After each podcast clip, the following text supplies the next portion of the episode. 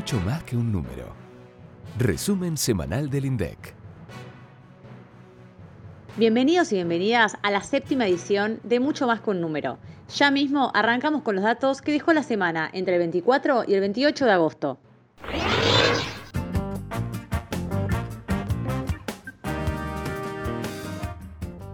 Estos días se difundió mucha información estadística de consumo. Datos de supermercados y mayoristas, centros de compra y comercios de electrodomésticos y artículos para el hogar. En el caso de los supermercados, las ventas a precios corrientes en junio aumentaron 43,8% respecto del mismo mes de 2019, pero cayeron 1,5% cuando se miden a precios constantes. Precios corrientes, precios constantes, ¿sabes a qué estamos haciendo referencia? Cuando medimos los precios corrientes, tomamos los valores del periodo que estamos analizando.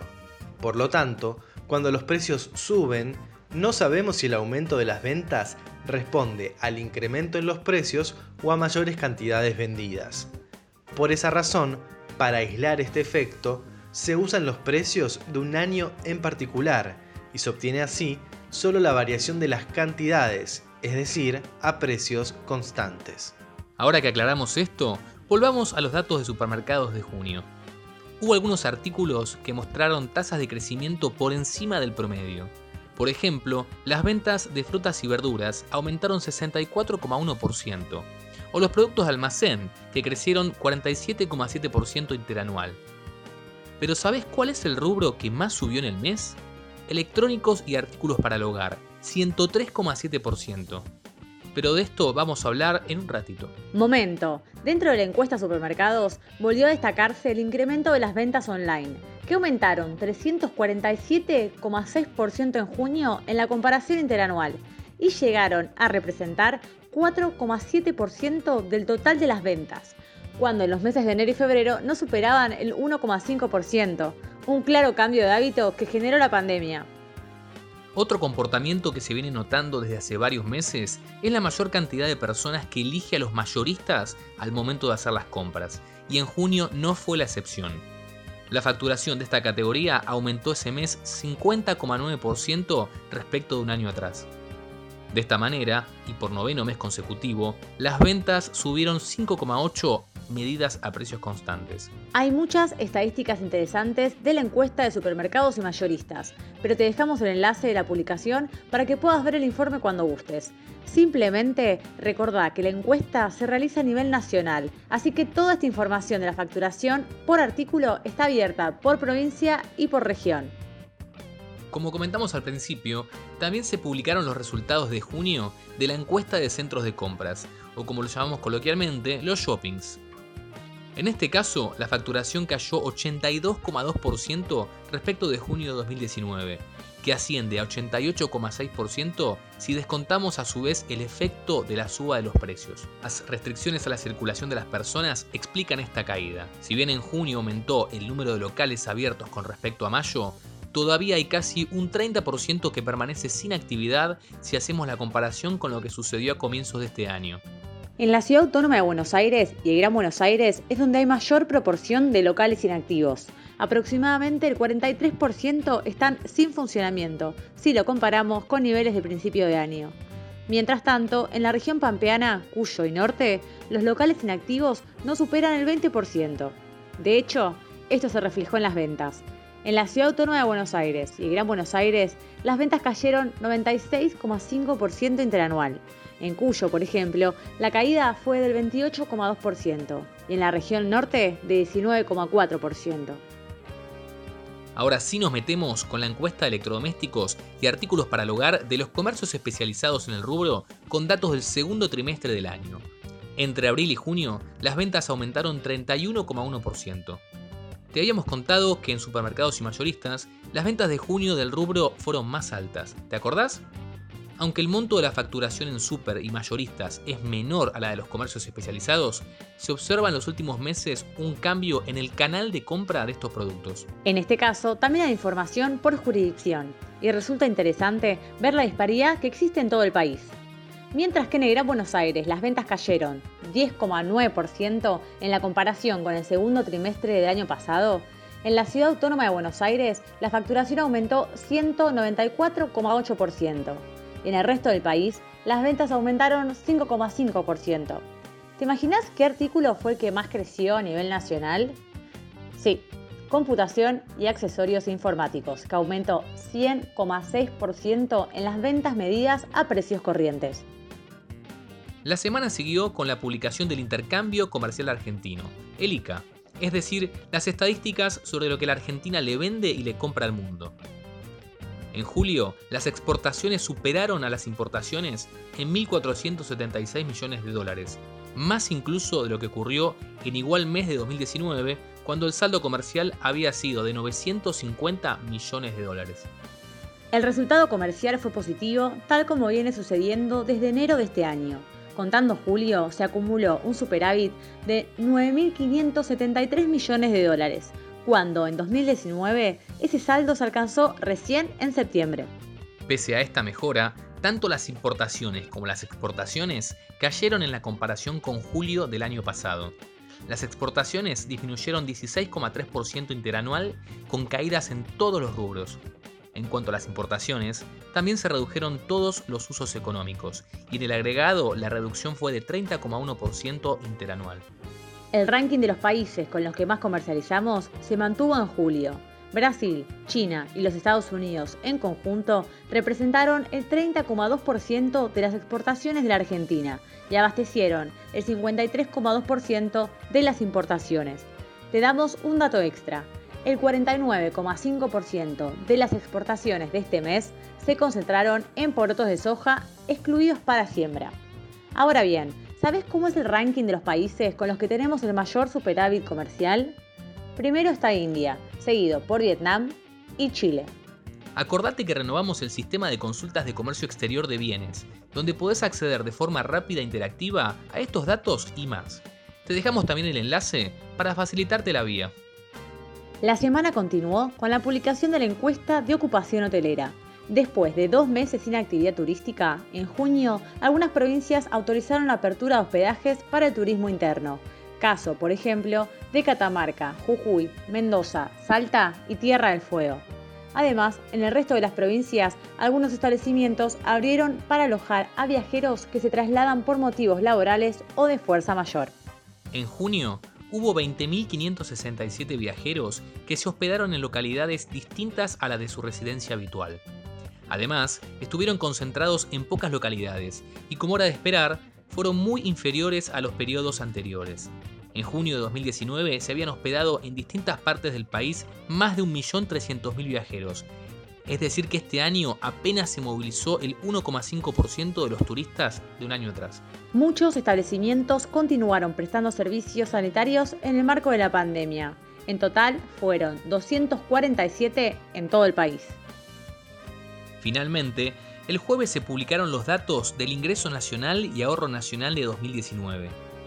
En el podcast anterior te comentamos sobre la existencia del Sistema de Cuentas Nacionales, que es el marco conceptual que permite llevar la contabilidad del país, de una forma similar a la que nosotros podemos tener al interior de nuestro hogar, para saber cuáles son los ingresos, en qué se gasta, si se invierte o si se ahorra, etc.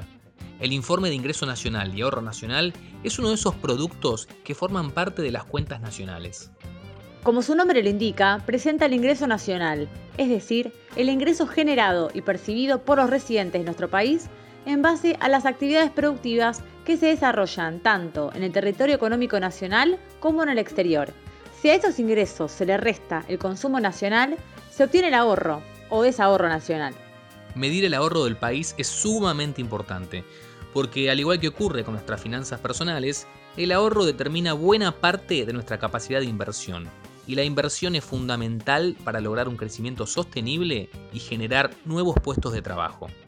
El año pasado, el ahorro nacional aumentó como porcentaje del PIB y pasó de 14,4% a 15,8%.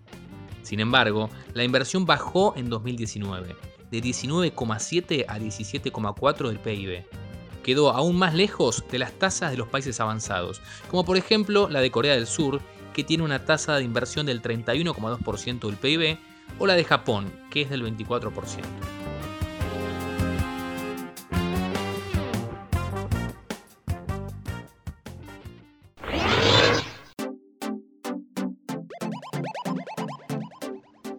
Continuamos con Marco de Referencia, la sección que protagonizan ustedes, los oyentes. Y también aprovechamos para agradecer los audios que nos mandan al 11 32 06 7010 para acercarnos sus preguntas. Hola Marco, te compartimos nuevas dudas e inquietudes. Hola y muchas gracias a ustedes por resumirnos la semana de una forma sencilla, clara, descontracturada, básicamente que se entienda, ¿no? Así que gracias nuevamente. Ahora sí vamos a escuchar las consultas y los mensajes que nos han llegado y les damos respuesta.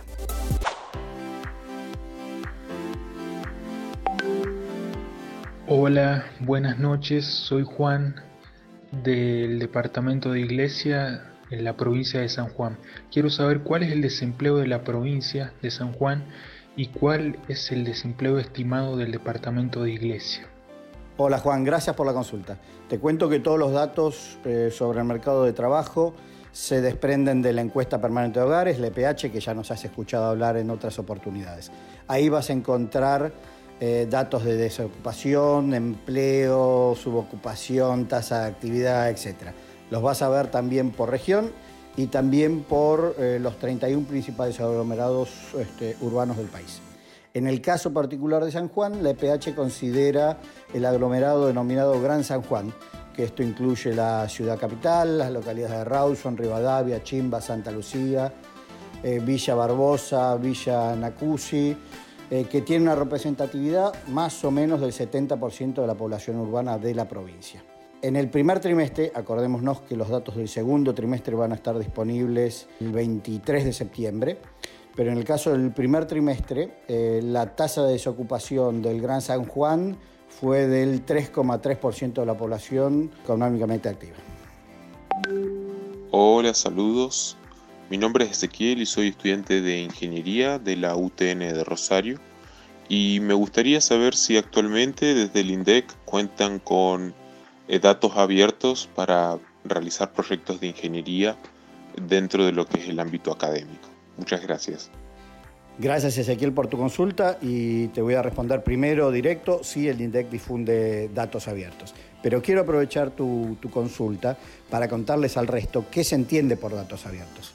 Y básicamente es información primaria, es decir, que se publica tal cual surge de la fuente, eh, con el mayor nivel de desagregación posible, sin ser modificados ni agregados de ninguna forma. Eh, pero a su vez el INDEC tiene que respetar el secreto estadístico dispuesto en la ley 17.622, con lo cual tenemos que dar a conocer los datos siempre respetando la eh, anonimización de la fuente que nos está respondiendo a nuestras encuestas. Te hago un ejemplo, la EPH, la encuesta permanente de hogares, que venimos hablando hace, hace tiempo de este tema el INDEC publica la base de microdatos del EPH, es decir, vos podés eh, llegar al máximo desagregado y al máximo detalle de la información, datos abiertos, pero siempre respetando el anonimato de todas las fuentes que nos consultan. Ahí tenés los dos conceptos, cómo se combinan. En los próximos días vamos a estar dando a conocer un nuevo podcast sobre el secreto estadístico, cómo funciona, cuáles son las consideraciones que tenemos que tener. Digo, va a ser bien interesante para que se entienda la tarea o parte de las tareas que tiene también una oficina estadística. A su vez, obviamente, de la función primaria, que es este, la elaboración de estadísticas con criterios metodológicos y con este, el seguimiento de normas internacionales que garanticen su robustez. Todo eso es parte de las funciones de una oficina de estadística. Si tenés alguna pregunta adicional o algún procesamiento este, que quieras ver con los datos abiertos, le podés escribir al correo del Centro de Estadístico de Servicios, eh, que es el ces.indec.gov.ar y ahí te damos la información que, puedas estar requiriendo o necesitando para tus procesamientos.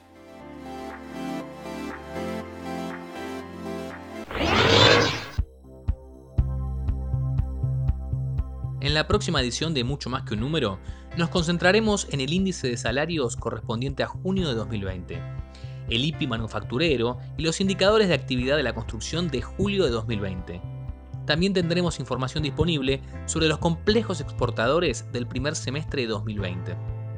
Nos vemos el viernes que viene y recuerden prestar atención, que las estadísticas están en todos lados y acá se las contamos.